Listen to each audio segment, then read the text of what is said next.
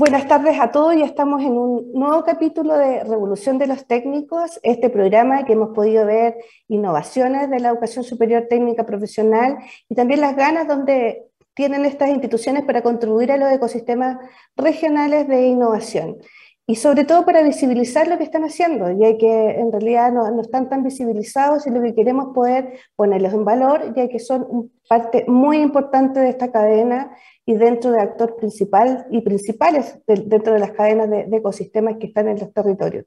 Es por eso que hoy día vamos a empezar con un nuevo capítulo y trabajando y conversando con una institución que es muy prestigiosa, es del área de gastronomía, y pues tenemos dos invitados espectaculares donde vamos a tener una conversación súper distendida, donde vamos a conversar sobre la innovación en gastronomía y también en turismo. Así que nos esperan, solamente vamos a una pausa y volvemos a conversar con Culinary. Descubre las alternativas que ofrece el mundo digital para tu desarrollo profesional. Marketing digital, análisis de datos, ciberseguridad, cloud computing y mucho más. Todos los miércoles a las 17 horas junto a Catalina Becio y sus invitados. Solo por divoxradio.com.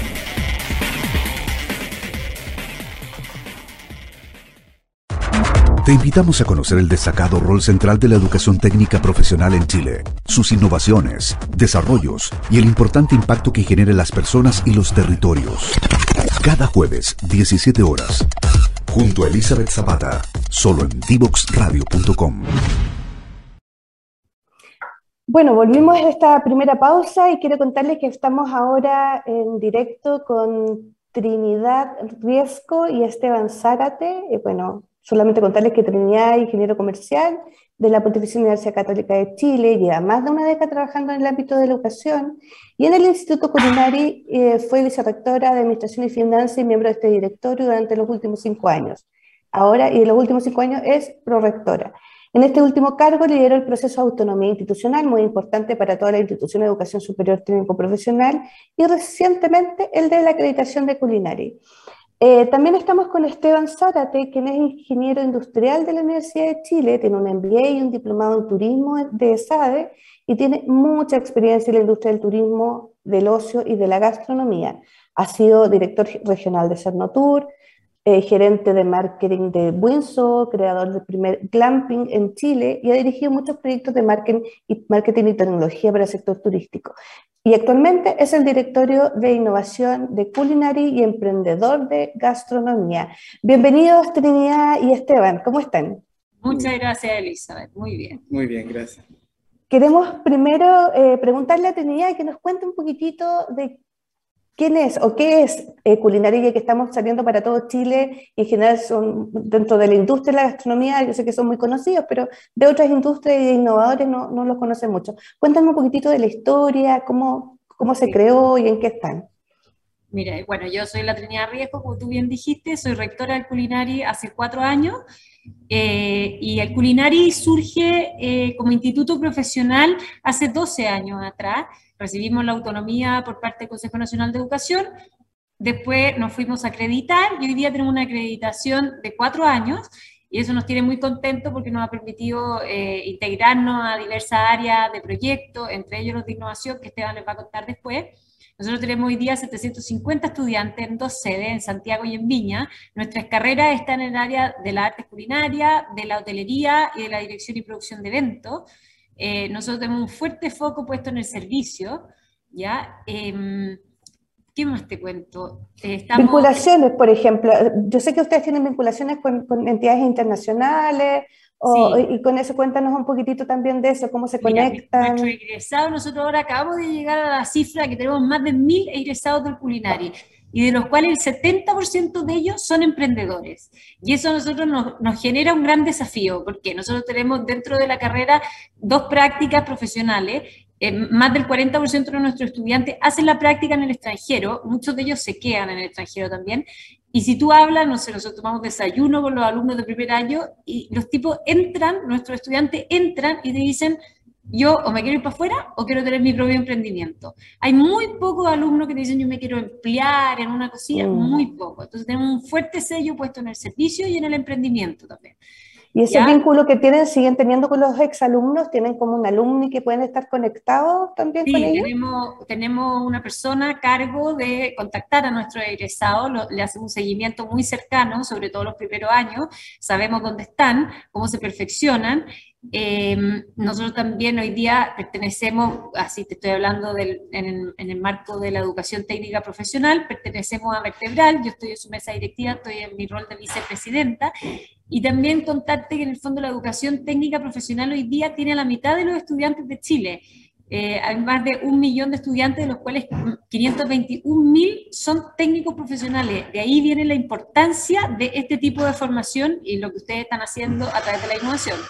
Perfecto. Y, por el tema de innovación, Esteban, tú te incorporaste súper, no hace mucho tiempo en Culinari, pero venías de una trayectoria obviamente muy ligada a los temas de turismo, los temas gastronómicos, etcétera. Cuéntame, ¿cómo, cómo fue llegar y, empezar a impregnar de innovación a esta institución? O sea, impregnar de innovación en una institución tan entretenida como Culinari no es, una tarea muy difícil, eh, y es y, para mí, aunque suene súper cliché, es un poco vivir el, vivir el sueño de, hacer lo que más te gusta en un lugar súper entretenido, súper desafiante y, y, el más prestigioso de Chile. Entonces, a mí eh, no es una pega que se me, que se me haga difícil. Así que... Buenísimo. Y, incorporaron un plan estratégico también. ¿Nos puedes contar un poquitito de, de, cuáles son los elementos de ese plan para que le podamos contar a los, a los que nos están oyendo? Sí, es un plan que tiene cuatro pilares. El primero de ellos tiene que ver particularmente con el emprendimiento. O sea, tenemos que hacernos cargo de que, de que el 70% de nuestros egresados son, son emprendedores. El, el, segundo y el tercero tienen que ver con mantenernos al día en, en, la, en la tecnología y la innovación y también hacer intercambio con el medio. Pero finalmente el cuarto pilar, que es donde desemboca todo, es que queremos ir transformando todas estas innovaciones que vamos generando o aprendiendo del sector en programas de formación que sean, ah, que sean extensivos, digamos, para, para, para los profesionales del sector. Y también hemos identificado dos, dos, tipos de innovación, dos ámbitos de innovación. Primero, unos en los cuales eh, Culinary pues, necesita saberlos, necesita tenerlos, pero no vamos a generar innovación. Y otros donde sí tenemos habilidades como son la cultura de patrimonio, la, experiencia omnidireccional del cliente y eh, todo lo que tiene que ver con, con, con las materias primas, eh, son, son elementos, digamos, que, que nos interesa eh, mostrar y donde creemos que podemos generar innovación porque tenemos más habilidades para hacerlo. Por supuesto.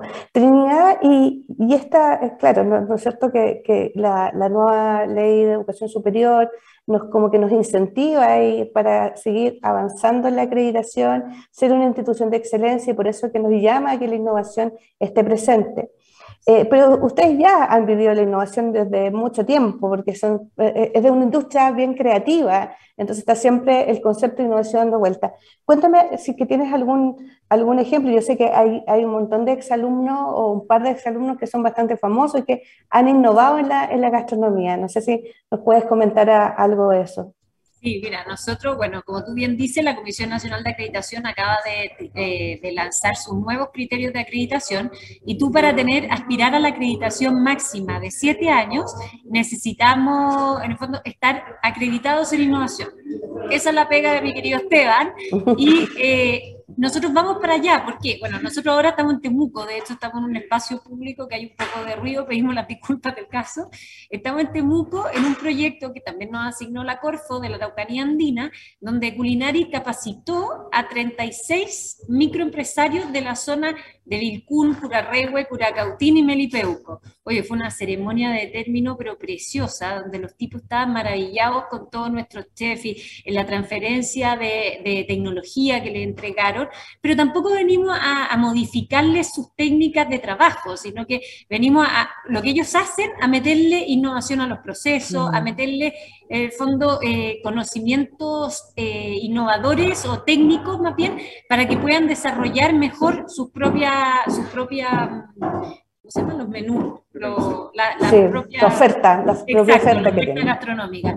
Oye, está maravillado los tipos y esas experiencias te enriquecen al final porque está diciendo un aporte social al país, donde finalmente bueno, eso es lo que marca la diferencia entre tratar de formar solamente técnicos o estar metido en el entorno y que nuestros exalumnos también puedan tener, como bien decía Esteban, en educación continua lo que se requiere para poder ser un buen trabajador del mañana, digamos, que, es innovador y cambiante todo el tiempo. Así es. Y, quiero hacerte otra pregunta antes de pasar a Esteban para hablar un poco más también de innovación. Eh, si bien es cierto, para toda la educación superior y la educación básica y media fue muy difícil la pandemia. Para el hecho de tener algo que, un arte, las artes culinarias, etcétera, que son muy el quehacer, el muy de arremangarse las manos, de probar, de, de, de poder echar a perder, de volver a, ¿Cómo, cómo, cómo tomaron? ¿Cómo lo pudieron hacer? ¿Cómo pudieron hacer este salto? Porque tenían que hacer un montón de modificaciones que nos puedes contar un poco. Sí, fue un periodo bien complejo. Eh, el minuto cuando partió todo esto, en marzo del 2020, fue terrible porque nosotros definimos que hacer eh, talleres de cocina de manera virtual no era viable. No teníamos la herramienta y por más que tú pudieras contratar de una forma híbrida para que los alumnos estuvieran en su casa, no tenían el abatidor, no tenían la tecnología para poder desarrollar ni la cocina, algunos sí, otros no. En un minuto pensamos, por ejemplo, mandarle las materias primas a cada uno a su domicilio, lo cual significaba una logística mayor, pero finalmente logramos con todos los jefes de carrera, que hay una presente, reestructurar todo, dimos las clases virtuales, las teóricas de manera virtual, y luego comprimimos las clases que son en un semestre, en cuatro meses, cinco meses, las comprimimos en talleres intensivos de tres semanas, donde el alumno estaba todo el día metido dentro del aula, tuvimos que transformar todas nuestras salas de clase en talleres de cocina, por suerte pudimos trabajar durante la pandemia eh, y podemos remodelar todo, o sea, en un minuto dado, yo en vez de los siete talleres de cocina que tengo en la sede de Santiago donde yo trabajo, tenía 15. Y así todo, y logramos en diciembre del año pasado estar con los alumnos al día. Fue una cosa súper desafiante, pero los alumnos también eh, valoraron bastante el tema del intensivo, porque se acerca más a la realidad laboral que ellos van a tener en el futuro. Entonces fue una bonita experiencia, no para quedarse porque es una cosa bien intensa y de loco, mm. pero logramos que los alumnos en diciembre del 2021 estuvieran con sus mallas curriculares al día. Por lo tanto, nos permitió en el verano, durante enero y febrero, volver las salas de clase a salas de clase, desarmar los talleres de cocina y en marzo partir con nuestra rutina y Dios mediante sigue así. Así es. Sí, súper desafiante y muy resilientes porque finalmente se pueden adaptar muy rápido, cosa que no todas las instituciones pudieron hacer, así que sobre todo lo Un año que tenemos, que nos permite reaccionar a tiempo y bueno, y la gente que trabaja con nosotros que también de una resiedumbre de vamos para acá, vamos para allá, vamos para acá, y respondían. ¿Ah? Pero una de las características, es una de las características del innovador. ¿eh? El innovador no está en el status quo, sino siempre pensando, creando, adaptándose según los mercados, según la tendencia, todo. Y Esteban, en ese sentido, eh, tú ya estabas instalado y ya has hecho proyectos, ya en poco tiempo estás, ya te has adjudicado un par de proyectos y cuéntanos un poquitito más en detalle. Ya Trinidad nos contó eh, lo que estaban haciendo en, en Araucanía, pero también tienen otros otros más. Así que si nos puedes contar un poco. Estamos trabajando en dos proyectos más, ambos súper interesantes. El primero de ellos estamos trabajando en, la, en la, estructuración del, del protocolo Farm to Table, que es un protocolo que hace de manera híbrida los distintas, las distintas metodologías que hay como para cortar las cadenas de, comercialización para llegar lo más luego posible a la, mesa del, del, cliente. Son métodos mucho más sustentables, mucho más amigables con el comercio justo, eh, con, con producción mucho más ecológica, digamos, menos intensiva en el uso de superficie. Y estamos trabajando ahí con el Hotel Alaya, que es un hotel eh, boutique para, con, con, con, una componente muy fuerte de surf, digamos, pero que tiene esta visión de, de, de, implementar este sistema. Es un sistema que hoy día está muy en boga en Estados Unidos y en Europa, y nosotros creemos que va a ser la próxima, el próximo estándar, porque es mucho más flexible que los métodos anteriores, es mucho más cercano, es mucho más sensato, y la verdad es que necesitamos ir volviendo a que la cocina sea lo que está disponible y no que estemos buscando comer uvas en julio, no que estemos buscando eh, resolver nuestros antojos, sino que entender lo que la naturaleza nos da en el minuto que nos da. Y sobre todo, tal como hoy día se explican los vinos en las mesas, queremos poder explicar los ingredientes, o sea, saber de dónde vienen eh, los ingredientes, quién los cultivó, cuáles son las técnicas que se ocupan, y, saber, y poder explicar lo mismo que podemos explicar de una botella de vino sobre una zanahoria.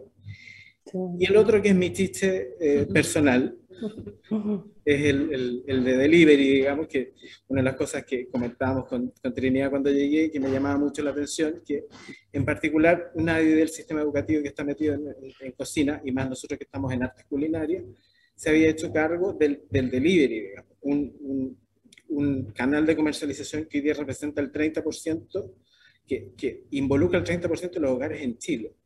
Y no podíamos abstraernos, si enseñábamos cocina, a que nuestros estudiantes supieran y, dominaran el concepto de delivery porque tiene un, modelo de gestión absolutamente distinto. Están apareciendo las dark kitchen, están apareciendo modelos con big data, están apareciendo... Mm. O sea, el nivel de sofisticación que está agarrando el sistema asociado al delivery y asociado a, la gastronomía, amerita tenerlo, digamos. Y la verdad es que queremos no solo ser reconocidos como la institución más prestigiosa en, artes culinarias, sino que también queremos que digan que, somos los que nos buscamos los temas que, van a generar tendencia para adelante. Y el delivery estamos seguros que es uno de ellos.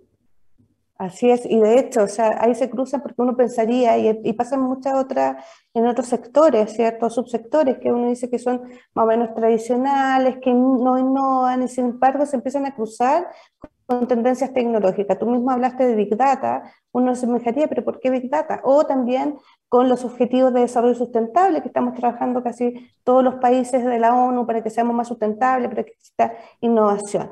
Y voy a dejar planteada una pregunta, porque ya nos vamos a ir a la, a la segunda pausa, eh, sobre todo porque em, siempre nos importan mucho los territorios y también el enfoque de género. Eh, los enfoques de género y sobre todo los temas de innovación, y uno pensaría que las artes culinarias son bastante bien dominadas por, o sea, uno, uno mira y los chefs que son más famosos, ¿cierto? Eh, son, son más hombres, entonces, ahí, ¿qué están haciendo? Obviamente, sé que ustedes están concentrados en un, en un Santiago y Valparaíso, pero sí están expandiéndose, en este caso, por ejemplo, a Temuco, haciendo transferencia tecnológica. Entonces, esos dos ámbitos. Voy a dejar plantear la pregunta, ¿qué están haciendo en enfoque de género y cómo están llegando a otros territorios que van mucho más allá que Santiago y Valparaíso? Así que, sin más, nos vamos a esta segunda pausa. Perfecto, quieres descubrir el valor de las ciencias de la computación en el desarrollo de los niños y jóvenes, no te puedes perder. Día Cero. Día Cero. Todos los jueves a las 18 horas, junto a Belén Bernstein y sus invitados. Día Cero. Divoxradio.com. Codiseñando el futuro.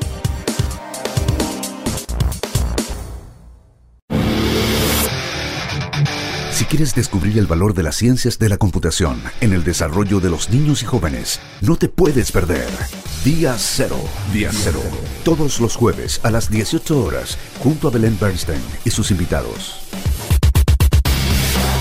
Día Cero. Te invitamos a conocer el destacado rol central de la educación técnica profesional en Chile, sus innovaciones, desarrollos y el importante impacto que genera en las personas y los territorios. Cada jueves, 17 horas, junto a Elizabeth Zapata, solo en Divoxradio.com. Divoxradio.com, codiseñando el futuro.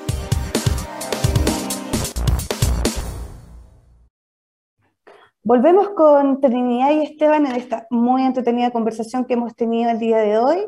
Y sobre todo yo dejé planteadas dos preguntas. La primera tenía que ver con ¿Cómo Culinari está viendo los enfoques territoriales, cierto? Porque si bien es cierto, están concentrados en, Santiago, sucede, y en, y en, perdón, en Viña del Mar, también escuchamos que están conectados con regiones y están trabajando en Temuco.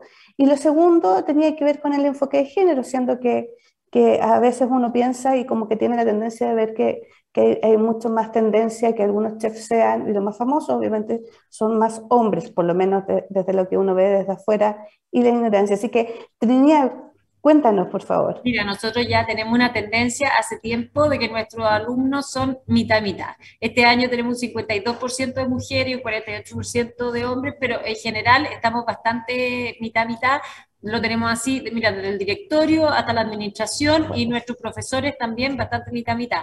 Estamos implementando ahora la ley 21.369, que ah. empieza a regir en septiembre, de equidad de género, inclusión, diversidad, eh, salud mental, estamos haciendo una nueva unidad dentro del culinario, una nueva dirección que va a estar a cargo de esto.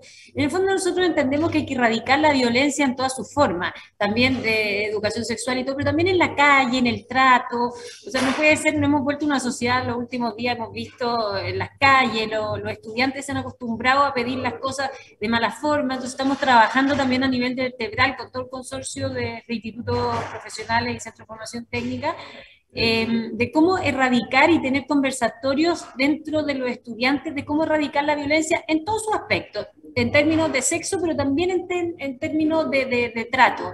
¿Ya? Entonces, eh, para nosotros es sumamente importante eso. Estamos creando esta unidad. Yo creo que ya el primero de junio está implementada en Culinari, con política y todo, pero la verdad es que a pesar de que los chefs parecen ser la mayoría hombres, estamos mitad mitad. Buenísimo, buenísimo. Y en términos de territorio, no sé si me contesta Esteban o, la misma Trinidad respecto a lo que están haciendo y cómo se están abriendo a, otros territorios.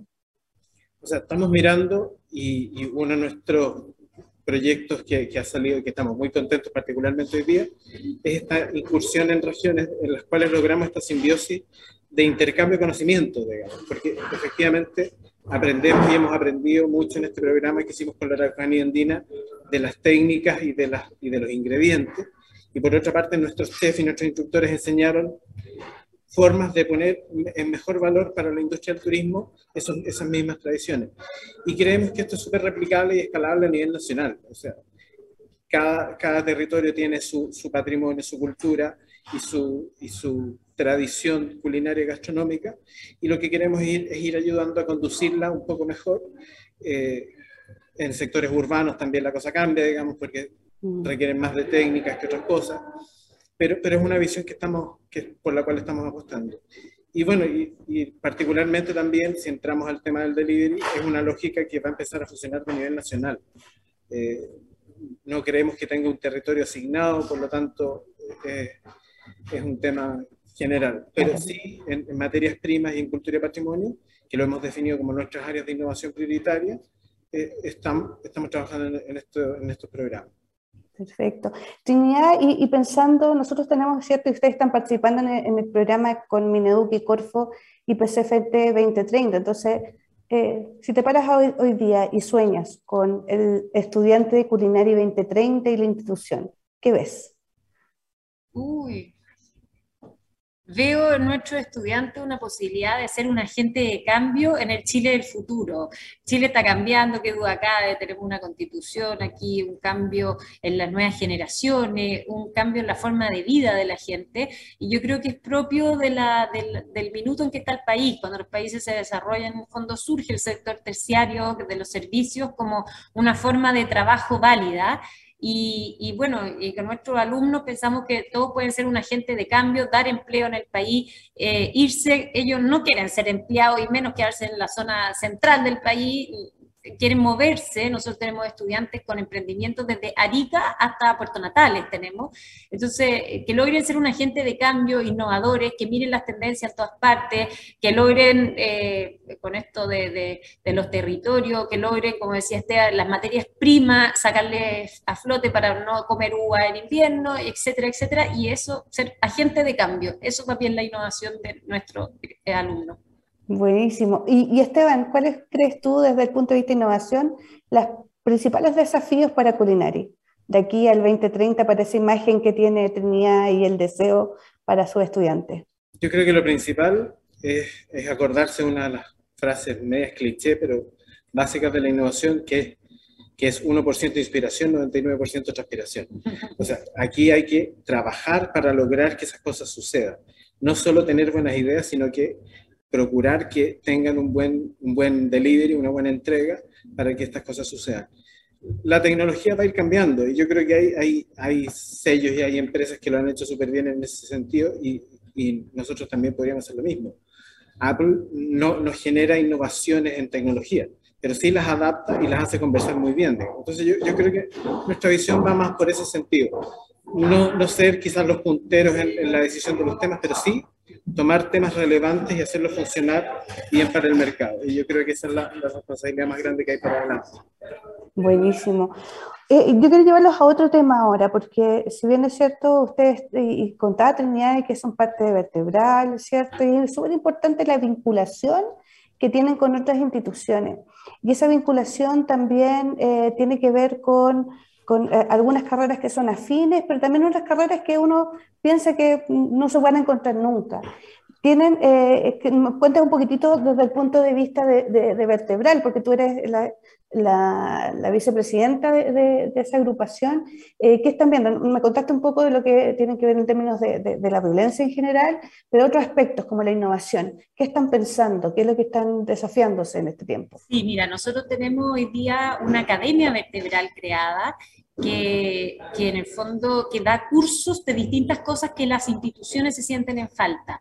Eh, por ejemplo, no sé, cursos de eh, institucionalidad de la ley de educación superior, tenemos uno. Vamos a generar otro de cómo la correcta implementación de esta ley nueva de equidad de género. Uno de los cursos que, bueno, todavía no está cerrado, pero en eso estamos trabajando, es la innovación. Cómo capacitar gente, armar culturas de trabajo al interior de las instituciones innovadoras, que, eh, la gestión del cambio para que las instituciones pasen a pensar de esta forma distinta, porque tú puedes tener una dirección que piense innovadoramente, pero luego tú lo bajáis y nadie quiere mover una pierna para un lado ni la otra para el otro. Entonces, en el fondo, ¿cómo lograr un cambio cultural en las instituciones para que esto pueda volar a nivel de todo vertebral? Perfecto. Sí, algo que dijiste muy bien en términos de gestión del cambio, así como si la dirección está súper comprometida, pero no tiene la gente que trabaja, los colegas que trabajan en, el día a día no están comprometidos, cuesta, pero también al revés, si tienes alguien que, muy, que tienes mucho punch dentro de, lo, dentro de los equipos de trabajo, de las carreras, etcétera, y no tienes una dirección comprometida, eh, yo creo que también es dificultoso, o sea, tanto bottom-up como top-down, digamos. Eh, en ese sentido, eh, tú, tú estás, veo que estás súper entusiasmada con, con, con, el equipo, también el equipo, tuvimos la oportunidad de estar en la inauguración, ¿cierto?, de, del proyecto IPSFT 2030 y vimos un, un equipo súper comprometido, etcétera. ¿Qué, qué, ¿Qué, es lo más desafiante en términos del equipo? ¿Te falta, te diría, oye, es que me encantaría eh, incorporar esta capacidad? ¿Qué, si piensas, ¿qué tipos de capacidades te gustaría tener? Uy, yo creo que nosotros vamos a una consultora que nos está ayudando en todos los estamentos de culinaria en la gestión del cambio. Em, no sé, ¿a ti se te ocurre O sea, acabamos de, terminar y de hecho todavía no se lo encuentro a Trinidad, digamos, así que estoy, estoy adelantándome un poco. spoiler, es un spoiler, aquí en vivo. ¿eh? Estamos con las primicias y como, como las breaking, breaking news. Sí, nos llegó, ayer el reporte de, de, cómo los distintos estamentos de Culinary persiguen la innovación. Y la verdad es que vemos muchas ganas de, de, hacerse parte, pero los caminos que tenemos que construir es cuáles son los mecanismos para, para que eso funcione. Digamos. Yo creo que por ahí es donde está el tema. Nos parece vital que la institución se haga cargo de la gestión del cambio en ese sentido. O sea, una institución que en todos sus ámbitos no comulga con la innovación es una institución que no va a funcionar desde la mirada de la innovación, por mucho que los directivos o unidades o equipos puntuales lo, lo, traccionen. Tienen, que estar todos comprometidos y todos involucrados y entender que ya no es un factor diferenciador, es un factor de supervivencia. Mm, así es. Y si los pudiera llevar a una conversación como de la mayor fortaleza, Trinidad, si tú dices en una palabra, ¿cuál es la mayor fortaleza de culinaria? Mayor fortaleza de Culinari, yo creo, la mayor fortaleza de Culinari. Sí, a ver, la pasión. Mira, va a sonar soberbio, pero el capital humano que hemos construido los últimos cinco años de trabajo es un capital humano súper sólido, que tiene una pasión por lo que hacemos. O sea, yo te iba a decir Esteban, porque Esteban en el área de innovación la lleva y Esteban motiva. Y este, en el área de formación, por ejemplo, tengo una, gente en la vicerrectoría académica, no quiero nombrar a nadie, que se van a sentir los que no nombren, pero eh, que la llevan y que son apasionados por el currículum y que las cosas tributen donde tienen que tributar y que los perfiles intermedios de los estudiantes sean los adecuados. Eh, tengo gente en articulación fantástica que está tratando de llegar a los colegios con educación media técnico profesional de una manera que realmente logren después integrarse a nuestro entorno y que logren sacar el título profesional. Eh, tengo gente, no sé, en aseguramiento de la calidad, estamos trabajando con una agencia española que nos está certificando nuestro modelo de calidad, porque, eh, a ver, creyendo en todo el sistema, en el fondo, creo que la calidad es lo más importante que tenemos que lograr y la calidad se logra a pesar de que suene que puede ser un mecanismo nomás, a través de la certificación de la Comisión Nacional de Acreditación. Así que estoy segura, ya logramos en una primera instancia, recién lograr la autonomía, tener dos años de acreditación, pasamos al tiro los cuatro, de Notable. Segura que vamos por los siete, segura. Así es, así yo también creo lo mismo, aparte que a pasos muy raudos. Y hay una ventaja, yo creo que tú conoces a estas instituciones también, Esteban, estuviste en el sector público, eh, hay instituciones de nicho en la educación TP y hay, instituciones que son, que, están, que son mucho más, como que tienen distintos tipos de carreras. Eh, ¿Cuál crees tú que es la ventaja que tiene Culinaria por ser una institución de nicho? Eh, no digo pequeña porque es una gran institución, sino una, una institución de nicho para poder innovar. Yo creo que lo principal es que todos escuchamos la misma música, digamos. Entonces estamos bastante sintonizados en qué es lo que queremos, en qué es lo que esperamos. Eh, tú colocabas el ejemplo de lo que fue el evento de lanzamiento. En el evento de lanzamiento, los, los alumnos y los estudiantes de, dirección de eventos se quisieron subir, querían hacer, querían mostrar lo que ellos eran capaces de hacer, lo que la pandemia les había dejado sin hacer. Entonces, yo creo que hay, hay, una, hay una onda, un, hay, hay, mucha sintonía, y yo creo que eso, eso es vital. Y yo creo que lo más importante de aquí para adelante es que seamos constantes y, rigurosos en, mantener, en mantener y generar las condiciones para que la innovación siga funcionando y sigamos avanzando en esa línea agregar una chica, al una institución, al ser tan chica, es poco burocrática. Entonces mm. nosotros miramos las necesidades del mercado y si hay que cambiar, se pueden hacer los cambios hablando con dos, tres, cuatro personas. No es necesaria una estructura tan grande, es bastante plana, o sea, todos mm. tienen acceso a todos, pasan todos los directivos por el directorio varias veces en el año, eh, todos tienen acceso a los estudiantes, yo tomo desayuno con los estudiantes de primer año cada vez que entran a la institución, digamos, eh, se logra por, por el volumen la hace ser menos burocrática y más eh, ágil para transformarse a lo requerido. En un entorno tan cambiante, eso es vital.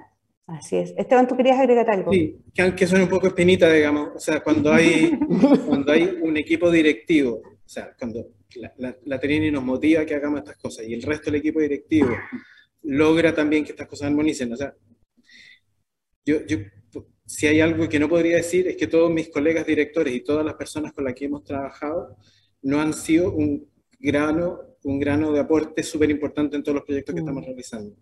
Entonces, cuando, hay motivación, cuando hay compañerismo, cuando hay equipo, la cosa funciona maravillosamente bien. No, yo estoy de acuerdo con Esteban, la, la no rotación, el armar un equipo sólido de trabajo que permanece desde no sé, hace cinco años son casi siempre los mismos que se entienden, que se afiatan, que oye, ven tú para acá, ven tú para allá, y se, no entendemos, ha sido clave, yo creo, lo que Sí, eh, y, tú dices algo muy cierto, porque una cosa es como mantener su equipo, pero equipos motivados, y, y, ahí concuerdo con el equipo directivo, o sea, que tú puedas dar como ese liderazgo de punch y, decir, vamos, estamos en esta misma, en esta misma página, es súper importante. Y concuerdo con ustedes, porque hemos visto ya instituciones que, son, que están en todos los territorios, que son súper grandes, pero como les digo, cuesta un poquitito más moverlos porque tienen distintos estamentos, son organizaciones que, que están... Eh, que son mucho más grandes, tienen muchos más alumnos, entonces finalmente cuando uno llega a impactar, eh, a lo mejor las tendencias tecnológicas ya cambiaron. Eh, entonces esa es una ventaja súper importante que, que, ustedes tienen.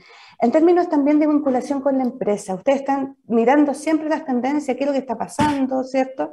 Pero mm, básicamente, ¿cuál es, cuál es su meta ahí o cuál, qué es lo que están haciendo con, vincularse con la empresa? Sé que a través de los proyectos, tú conversabas, eh, Esteban, sobre, sobre este hotel, estuvieron conversando también con la pequeña y mediana empresa, pero, pero ¿tienen como alguna hoja de ruta o van trabajando a través de los propios proyectos?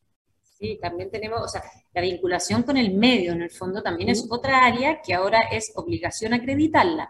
También tenemos una dirección ahí muy importante y tenemos diversos proyectos ahí de vinculación. Eh, a ver, uno de proyectos muy importantes que nosotros tenemos es la metodología del eh, aprendizaje en el servicio. Tenemos, todos nuestros alumnos tienen una práctica de servicio en el segundo semestre de su carrera segundo semestre, ¿cierto? Sí, segundo semestre. Y van a distintas instituciones donde hay una experiencia que ha sido realmente notable y enriquecedora para nuestros estudiantes, donde vamos a distintas instituciones y ellos se ponen al servicio de la institución, la institución le dice a los estudiantes dónde pueden aportar ellos. Instituciones en general de beneficencia, pero también todo tipo de instituciones donde nosotros, nuestros estudiantes, puedan hacer un aporte en esa área en específico del mercado. Son, son empresas, puede ser el hogar de Cristo, pero alguna metodología específica se aplica en esa asignatura que el estudiante deje un aporte a la institución. Y ellos se van a la B, como todas estas cosas son bidireccionales, y se nota realmente lo bidireccional, porque el estudiante queda feliz. Ahora estamos sacando como una especie de libro, no sé si llaman los libros, porque con todas las experiencias de, estos, eh, de, de estas asociaciones de aprendizaje de servicios, donde te hace estar en el día a día. También tenemos los consejos consultivos externos, donde nos juntamos con gente de la industria, vamos revisando nuestra, nuestras mallas curriculares, donde, qué es lo que tiene el,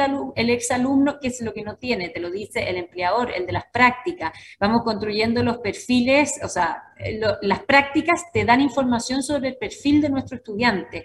Hay una bueno, en detalle te lo podría explicar más, pero para no latearte en el fondo hay como... No, no, es súper interesante lo que estás diciendo, así que cuéntanos las prácticas, por ejemplo, tienen una rúbrica al final donde los estudiantes van poniendo y eso va, va viendo dónde tributa a los perfiles ya más finales. Entonces tú vas viendo dónde meterle remediales a los estudiantes. Hay todo un cuento, bueno, ahí sí que me escapo, pero de progresión que tú vas viendo dónde meterle para que logre los perfiles requeridos, ¿ya? Y eso es muy relevante. Nosotros nos ganamos un fondo del Mineduc también de articulación, donde estamos construyendo instrumentos estandarizados para reconocer aprendizajes previos, porque esto de las trayectorias a lo largo de la vida es real. El tipo que eh, quiere estudiar con nosotros después de haber trabajado cuatro años en una panadería, por ejemplo, vienen de nosotros y cómo le reconocemos aprendizaje. Y estamos trabajando en un mecanismo bien estructurado de, ya, a este alumno le vamos a convalidar esto para hacer que no tenga que pasar los cuatro años en aula con nosotros y que pueda lograr las competencias igual como si hubiera estado los cuatro años con nosotros. Eso para el alumno de educación media, técnica profesional, estamos haciendo cualquier cantidad de eh, de programas de alternancia, que algunos no le llaman alternancia lo que hacemos, pero son alumnos, ahora tenemos uno en la vacación de invierno, van alumnos de Puerto Natales a nuestras aulas con nuestro chef a capacitarse y hacer un ramo o hacer una pasantía o lo que sea. Y para ellos una tremenda experiencia y muchos de ellos después quieren estudiar con nosotros. Mm. Tuvimos el año pasado una experiencia en la vacación de invierno de alternancia con el San Esteban Mártir de Loanechea, que por, por razones geográficas quedó muy bien, y ahora tenemos un estudiante que articuló con nosotros y que está muy contento ya en primer año y le convalidamos la asignatura. Y así se van haciendo cosas entretenidas ligadas también con el entorno que no, en el que estamos insertos, digamos. Así es. Y, en el caso, y ya se nos pasó volando el tiempo, si ya ven que ya nos queda muy poquitito, y en términos también, Esteban, de los proyectos de innovación, ¿cómo se involucran los estudiantes o se van a involucrar los estudiantes? Pues yo creo que hay dos temas. Primero, desde el punto de vista de las de, las empresas y el mundo productivo, este sector tiene una tremenda ventaja, que son la mayoría de empresas pequeñas. No hay, no hay grandes actores dominantes del sector. Entonces, eso hace que la relación sea mucho más fácil. Y ahí yo creo mucho más en un modelo que herejemente le digo el modelo apostólico, que si cinco lo hacemos bien, después son 10 y después son 15. Pero hay que ir armando un grupito que, que vaya haciendo andar, andar bien una, una, una iniciativa, digamos. Ahora, desde el punto de vista de los estudiantes, y aquí también quisiera, creo que tenemos que incorporar también a los, profesores, porque cada vez la, experiencia de enseñanza es más conjunta, es más de intercambio que de una, una relación vertical, digamos. Eh, yo creo que lo, esencial es mostrarles que la institución es capaz de generar temas que sean entretenidos para ellos, que les motive a participar y que realmente quieran ser, eh, se sientan héroes o innovadores o artífices de una cosa nueva, digamos que es lo más importante que, que en el fondo les puede dejar un proceso educativo. Así es. Se nos pasó volando el tiempo, solamente quiero agradecer a Trinidad y Esteban por este espacio. Yo sé que están súper lejos, están en Temuco, se lograron conectar, así que agradecía de corazón por este espacio, lo vamos a seguir, estar muy pendiente y viendo cómo está innovando Culinari, así que gracias por estar con nosotros. Encantada Elizabeth, y perdona, de repente había ruido, estamos en un lugar, en el pabellón de la Araucanía, que Buenísimo. Tuvo la expo de Milán, precioso, pero hay gente que camina y no, no, no podemos decir no, que no pero todo bien. todo bien, así que muchas gracias por tenerlo en este espacio. Ya, gracias, a ti. gracias a ti. Gracias Trinidad y Esteban por estar aquí. Ahora vamos a una pausa y volvemos para este cierre. Divoxradio.com Codiseñando el futuro.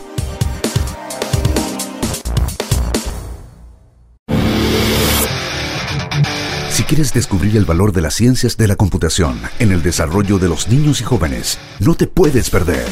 Día Cero. Día Cero. Todos los jueves a las 18 horas, junto a Belén Bernstein y sus invitados. Día Cero. Desde Chile para el mundo. Divox Radio. Señal online.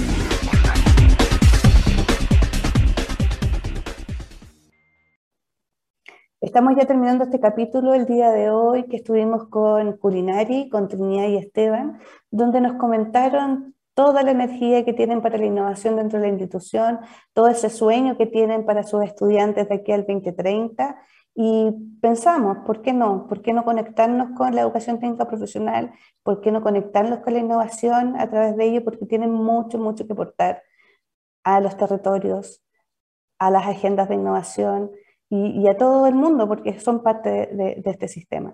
Así que nada más recuerden tenernos y, y seguirnos en las redes sociales, tanto en Facebook, LinkedIn, en Instagram, Twitter y YouTube. Así que nos vemos en la próxima semana en un nuevo capítulo de Revolución de los Técnicos.